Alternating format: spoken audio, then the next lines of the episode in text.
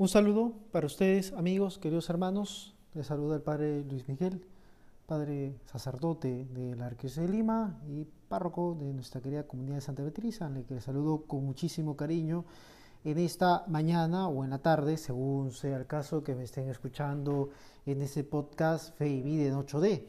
Hoy es viernes 12 de febrero, cada vez más cerca el tiempo de cuaresma, fíjense, también es interesante este detalle. Eh, Viernes de la quinta semana del tiempo ordinario. Estamos un viernes que podemos ayudar para rezar un poco más por nuestros parientes, ya tanto los vivos como los difuntos. Una vez más recomiendo la primera lectura. La primera lectura hoy día nos habla del, pecado. ¿ah? Eh, esta situación tan triste, ¿no? que es la tentación de la serpiente, que es el demonio, ¿no? Ante el diálogo que establece con Eva y luego pues le lleva a comer del árbol del bien y el mal, ¿no? Esta historia que lo sabemos mucho, pero como que viene bien volver a leerlo, repasar y darte cuenta que este tema es recurrente en nuestra vida. Bueno, lo dejo ahí nomás, pero te dejo una puntadita. Es un review de una y otra vez del pecado. Todo pecado es un poco la experiencia de Eva. Ya te digo con eso bastante. Bien, vamos al Evangelio de hoy, San Marcos, capítulo 7, versículos 31 al 37, y nos muestra al Señor dejando el territorio de Tiro. Ayer lo escuchábamos hacer un milagro, ¿no? Por ahí, por esa zona, ¿no? Con, ante la humildad y la fe de una mujer y ahora va atravesando la Decápolis, otra región que se encuentra un poquito más al norte, pero un poquito ya bajando ¿no? por la zona de Tiberiades, y le presentan, no es que se aparece, sino le presentan a una persona que no oye y que apenas podía hablar, dice el texto bíblico. O sea, o sería tartamudo, o a lo mejor solamente balbuceaba palabras ininteligibles, que es posible. ¿Por qué sería? No sabemos, pero lo que sí sabemos es que una persona que no oye no puede enterarse de lo que pasa en la realidad.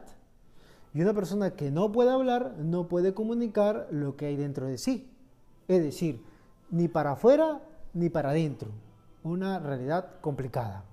Quisiera compararlo ¿no? con ahora el mundo tecnológico. ¿Qué pasa si te regalan un celular cuyo aparatito este, no puedes llamar ni tampoco escuchar lo que te llaman? Entonces, ¿para qué sirve? ¿No? solamente para visualizar unos videos, pero no se le puede escuchar. Y si quiero hablar, pues tampoco. Entonces, ¿para qué está el celular o para qué está ese aparato tecnológico si solamente me sirve para ver dibujitos? Pues es inservible. Algo así pasa con este personaje de hoy día. No puede hablar, apenas puede hablar y es sordo. O sea, no escucha y por tanto no se entera del mundo. Eso sí, puede ver, pero el conjunto de los sentidos externos permite un mayor conocimiento de la realidad. Cortar uno de esos sentidos nos anula una gran parte de la vida. Así que, complicado, ¿no? Bueno, pues este personaje se presenta ante el Señor o le presentan al Señor y una palabrita que permite que se le abran los oídos y se le suelte la dificultad de hablar, que es efeta, o quiere decir también en nuestro lenguaje español, ábrete. Y esa es nuestra enseñanza para esta mañana o tarde que me escuches. Tú y yo andamos un poco sordos e indiferentes en este mundo actual. Yo, se me viene a la mente lo que dijo el Santo Padre en una homilía el 21 de enero del 2018. ¿Se acuerdan dónde? Aquí en la ciudad de Lima, en Las Palmas, en la misa final de clausura de su visita aquí en el Perú. Dijo, tengamos mucho cuidado, más o menos parafraseando a la homilía del Santo Padre, con esa cultura de la indiferencia, con esa cultura consumista que nos dice hagamos cosas, construyamos cosas, progresemos en cosas, pero al mundo actual o a las personas como que pasamos de lado. Y ten cuidado, porque ahora se vienen circunstancias dificultosas, lo hay, ahora se viene el tema de la vacuna y cada uno va a jalar por su molino. De hecho, hay tanta seguridad que hasta el propio gobierno ha, puesto una serie de restricciones para evitar una especie de eh, favorecimientos a unos grupos y a otros no, Pero cosas aparte. ¿Por qué digo esto? Porque puede ser que estemos sordos de la realidad que nos encontremos, que estemos especulando, haciendo planes, tal, y no damos cuenta del entorno, de nuestra familia, de los amigos que tenemos. O también tenemos dificultad de comunicarnos, de decir lo que queremos y no saber hablar a Dios también. Pero me quedo con eso primero. Andamos sordos. Yo te digo, estás tú sordo.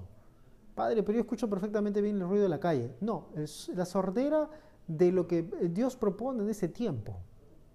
De lo que Dios propone en ese tiempo.